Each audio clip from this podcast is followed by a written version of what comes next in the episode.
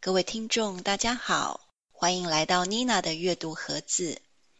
今天的开场白用西班牙语跟大家打招呼，因为今天妮娜的阅读盒子要打开的是一本西班牙文书。这本书的作家在拉丁美洲文学的领域中相当有名，他的作品得过诺贝尔文学奖。他的西班牙文名字叫做 Gabriel García Márquez，繁体中文把它翻成马奎斯。我想跟大家分享的是他写的一本书，叫做 Doce Cuentos Peregrinos。原文的意思是到异地朝圣的十二则短篇故事。那繁体中文书把它翻成异乡客。会想要分享这本书的原因，是因为十多年前我在巴塞隆纳大学就读的时候。修了一堂拉丁美洲文学史，这本书是任课教授开的书单当中必读的一本书。我当时的期末作业就是用这本书来做文学分析。喜欢拉丁美洲文学的人都知道，García Márquez 是一位相当重要的文学家。如果对于拉美文学不熟悉的听众也没关系，你们今天可以用浅尝品酌一杯红酒的心情来听我说故事。当然，如果现在身边有杯红酒的话，气氛会更贴切哦。不过，要是你现在正开着车的话，那就请一边专心开车，一边听我说故事吧。OK，今天先来认识一下作者 Garcia Marquez，也就是马奎斯，他到底是谁？这一期我先来简单的介绍一下他的生平跟写作风格。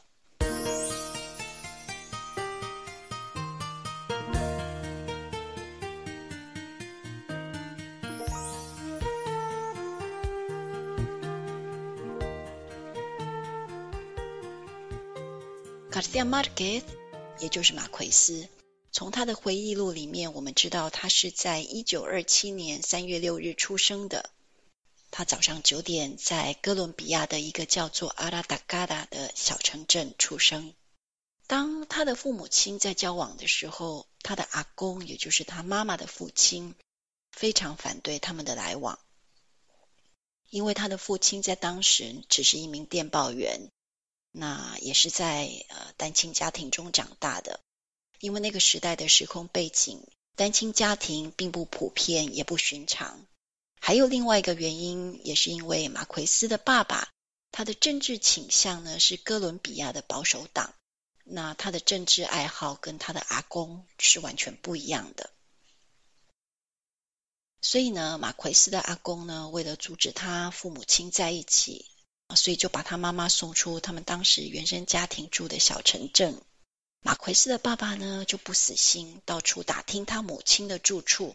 打听到了之后呢，就到他妈妈住的地方为他拉小提琴夜曲啦，写了很多很多的信，还有情诗，然后一直频繁的不断的发电报给他妈妈。最后因为他妈妈的家人呢不堪其扰，终于答应了他们的婚事。于是，他的父母亲在一九二七年的六月十一日结婚了。因为马奎斯是在三月六号出生，就是同年的一九二七年的三月六号出生的，所以呢，在这里我们可以知道，其实他的父母亲是在他出生以后才补办婚礼的。根据马奎斯他自己说，那时候他在创作《El amor en los tiempos del cólera》。也就是《爱在瘟疫蔓延时》的这部小说的灵感呢，就是来自于他父母亲的这段恋情。马奎斯的父母亲结婚以后，他的父亲在别的城镇找到了药剂师这个工作。为了方便就业，他的父母亲搬离了家乡，把刚出生不久的马奎斯留在家乡给他的阿公阿嬷带。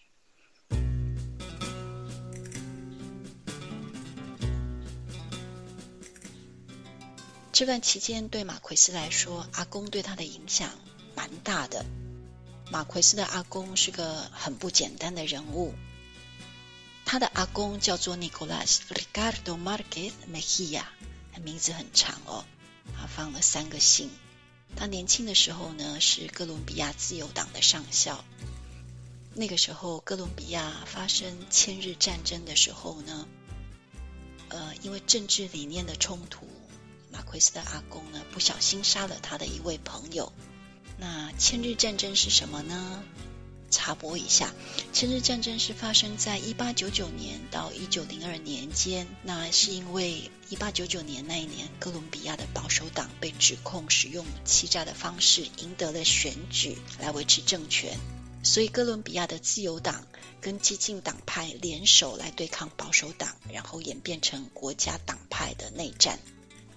所以呢，在这三年间的内战当中，马奎斯的阿公呢，由于是自由党的上校，他就在这次的内战当中呢，全力的反击。另外一个事件呢，也是让马奎斯的阿公全力以赴而声名大噪的，那就是在哥伦比亚香蕉大屠杀的事件当中，马奎斯的阿公因为拒绝保持沉默，极力声援弱势的劳工而闻名。那么，这个香蕉大屠杀是什么呢？也来插播一下。香蕉大屠杀呢，是哥伦比亚桑达马尔达这个地方附近的果农联合公司发生了工人大屠杀的事件。那原因是因为劳资双方没有达成共识，公司没有给予工人们有尊严的劳工条件，所以工人们大罢工，导致农产公司的经济停摆，损失惨重。因而演变成劳资双方严重的冲突，导致大屠杀的局面。马奎斯的阿公在香蕉大屠杀的事件中勇敢站出，不害怕资方的恶势力，力挺声援劳工。所以在这次的事件当中，马奎斯的阿公因为声援工人们而出名，获得劳工阶级的爱戴。关于马奎斯的阿公，马奎斯自己如此形容，他说。我的阿公非常会讲故事，常常讲故事给我听。阿公会把我身边发生的真实故事融入自己的想象，再做发展。阿公讲故事的时候，心情特别高昂，把故事讲得很精彩，也把每个角色描绘得栩栩如生，就好像活在我们面前。所以，马奎斯在他的回忆录里用“现实与历史的期待”这句话来形容他阿公描述故事的能力。我想马奎斯可能要表达的意思是，他的阿公呢，很有能力可以将现实与历史融合，交织出新的生命出来。阿公是第一个教他阅读、教他查字典的人，每年会带他去看马戏团。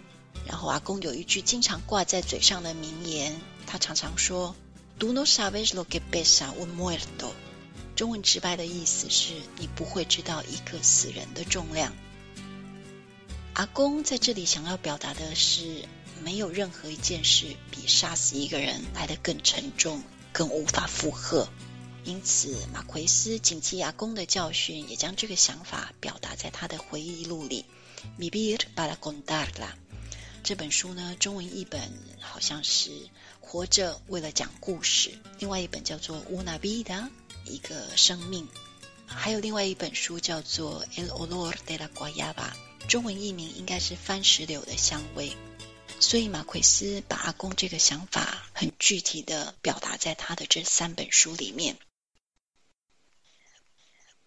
OK，那我们讲了那么多关于马奎斯的外公，我们也来聊聊他的外婆。马奎斯阿嬷的祖先是嘎耶狗人。那嘎耶狗呢，就是它是在西班牙西北部加利西亚这个地区。加利西亚这个地区呢，盛传有很多巫婆啦、巫术，或者是预言啊、占星术这一类的乡野传说。所以呢，年幼时的马奎斯就跟着阿嬷听了很多关于这些巫婆啦、鬼魅这些故事。那马奎斯自己也指出说，他的第一个也是主要的文学影响力，其实是来自阿嬷的那些怪力乱神啊，或者是自然原始方式的那种故事启发。尽管阿嬷讲的故事有时候很荒谬，也很虚幻，违反常理，但是阿嬷的态度总是用那种像是无可辩驳的真理来看待这些传说。马奎斯在一九八三年《El País》呃，这个西班牙国家报的采访当中，他自己说：“哦， surgió mi interés de descifrar su ascendencia y buscando la suya encontré la mía en los verdes frenéticos de mayo hasta el mar y las lluvias feraces y los vientos eternos de los campos de caricia. Sólo entonces entendí de dónde había sacado la abuela aquella credulidad que le permitía vivir en un mundo sobrenatural donde todo era posible, donde las explicaciones racionales carecían por completo de validez. 这段话翻译成中文的意思是说，我对寻根这件事产生了兴趣。 在寻根溯源的过程中，在加利西亚田园的肥沃雨水和永恒的微风中，从五月奔放的青翠到蔚蓝的大海里，我找到了我自己。直到那时，我才明白外婆是从哪里取得那股信念，让她生活在一切皆有可能的超自然里，让理性的解释变得毫无道理可言。马奎斯除了将阿嬷所带来的那股超自然虚幻的想象融入他的创作风格以外，还将阿嬷的身影融汇进去他的《百年孤寂》这本书里面的乌苏拉的这个角色里。一九三六年，马奎斯差不多八岁的时候，他的阿公过世了。由于他的阿嬷眼睛失明，无法继续照顾他，他被爸妈接回去住。根据马奎斯的儿子 Rodrigo 说，他的父亲马奎斯在小时候因为眼睛直接看日食，所以他从小就失去了左眼的视力。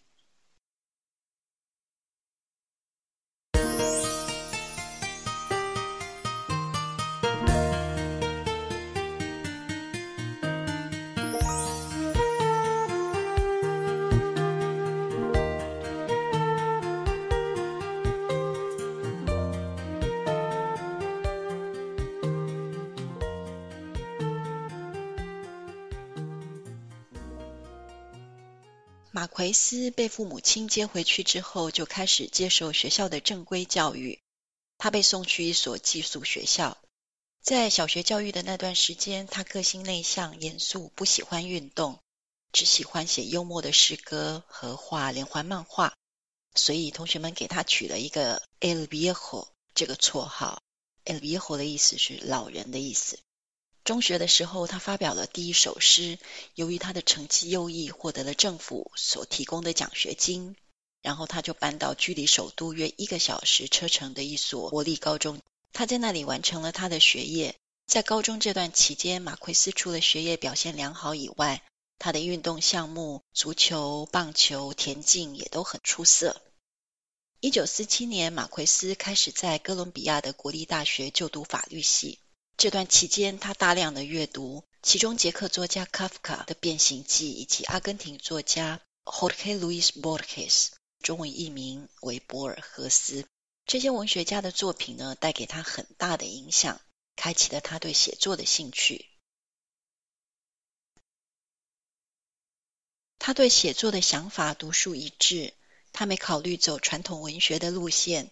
而是他将外婆经常跟他提起的那些巫婆、鬼魅、占星术的传说，用这些虚幻想象的场景，以不寻常的事件和异常的话题，巧妙地植入在故事中，好像这些不寻常的事件只是日常生活的一部分。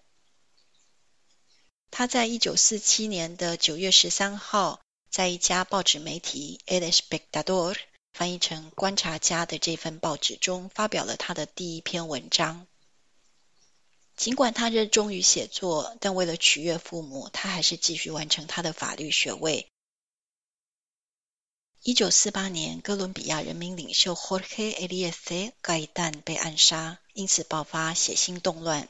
马奎斯就读的大学也被无限期关闭，他所住的公寓被烧毁。所以马奎斯就转到了 Universidad de Cartagena 这个大学就读，同时也在 El Universal 这家报社担任记者。一九五零年，他放弃成为律师，然后专注在报社新闻媒体工作。之后继续在 El Heraldo 报社担任专栏作家和记者。马奎斯跟他太太很早就认识了。大约是在他们童年的时代，在一场学生舞会上相遇的。他的太太叫 Mercedes Barca，太太的父亲也是药剂师。马奎斯在他的自传里描述他的太太，他是这么说的：他说，他太太是一位高个子、漂亮的女人，留着齐肩的棕色头发，颧骨很宽，棕色大眼，是从埃及来的第三代移民。一九五九年诞生了他们的第一个孩子，叫 Rodrigo。这个儿子长大后呢，现在成为电影制片人。一九六一年，他们全家搬到纽约定居。马奎斯在纽约的 Bren Saladina 这个新闻机构担任负责人。不过，他在受到中央情报局和古巴持不同政见的人的威胁和批评以后呢，他决定搬到墨西哥的首都定居，在这里，他们的第二个孩子 Gonzalo 诞生了。那这个老二呢，目前是在墨西哥的首都担任平面设计师。马奎斯这一生居住过很多城市，像是巴黎啦、哥伦比亚的首都波哥大，那还有另外一个就是 Cartagena de India。这个地方是哥伦比亚西北部靠近加勒比海的一座海港城市。那他也到过巴塞隆纳，在这里住了五年。但他绝大部分的时间都住在墨西哥城的家中，也是在这里呢，写下他的巨作《Cien años de soledad》百年孤寂这本书。《百年孤寂》这本书是在一九六七年六月出版的。这本书一出版，就在一周内销售了八千本，三年内卖出了五十万册，被翻译成二十五种以上的语言，一共获得了六项国际奖项，让马奎斯的名声一炮而红，扬名国际。一九七零年代，另一位拉美文学作家 Mario Vargas Llosa，中文把它翻译成马尔加斯·尤萨。他也是一位相当有名的秘鲁文学家，他在二零一零年获得了诺贝尔文学奖。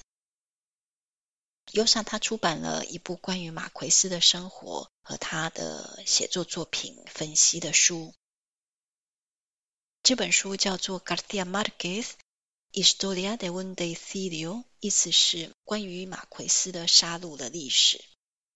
他的这本书呢，是他当时在马德里就读康普斯顿大学，也就是 Universidad Complutense de Madrid 的博士学位时啊所写的博士论文中所截取出来的。主要内容是针对马奎斯的第一部作品，一直到他出版《百年孤寂》这当中所有的作品做深度分析。他的博士论文呢，获得了 Cum Laude 最高荣誉的成绩。那关于 Mario Vargas Llosa，我们以后有机会再谈论他的作品。那我们再回到马奎斯身上，马奎斯呢，由于 Mario Vargas 针对他所写的这本杀戮的历史呢，他为了反驳他书中的一些论述，他决定回归到写作这个工作上。由于他决心写作关于独裁者的书。所以呢，他们全家搬到巴塞隆纳来定居。原因呢，是因为这个时候的西班牙是处于佛朗哥将军的专政独裁时期，所以让他可以近距离的观察生活在一个独裁专政时期呢，有助于他写作关于独裁者的书。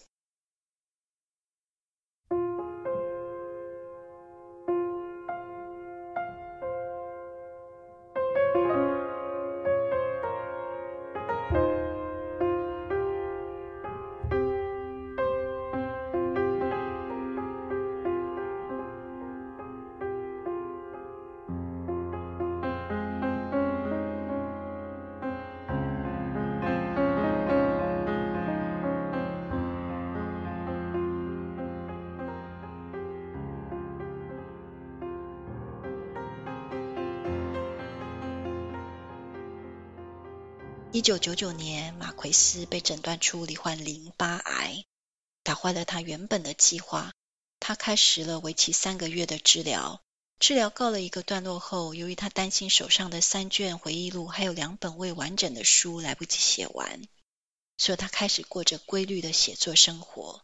他取消了所有的旅行和社交生活，把自己锁起来，认真的写作。每天早上八点到下午两点是他的写作时间，从不间断。二零一四年，他的淋巴癌复发，癌细胞快速扩散，在同年的四月七日过世了。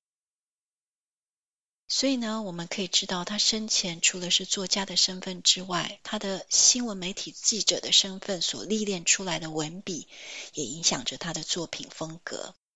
他写作的种类很广泛，有小说、故事、写实记录、散文、电影评论、回忆录等等。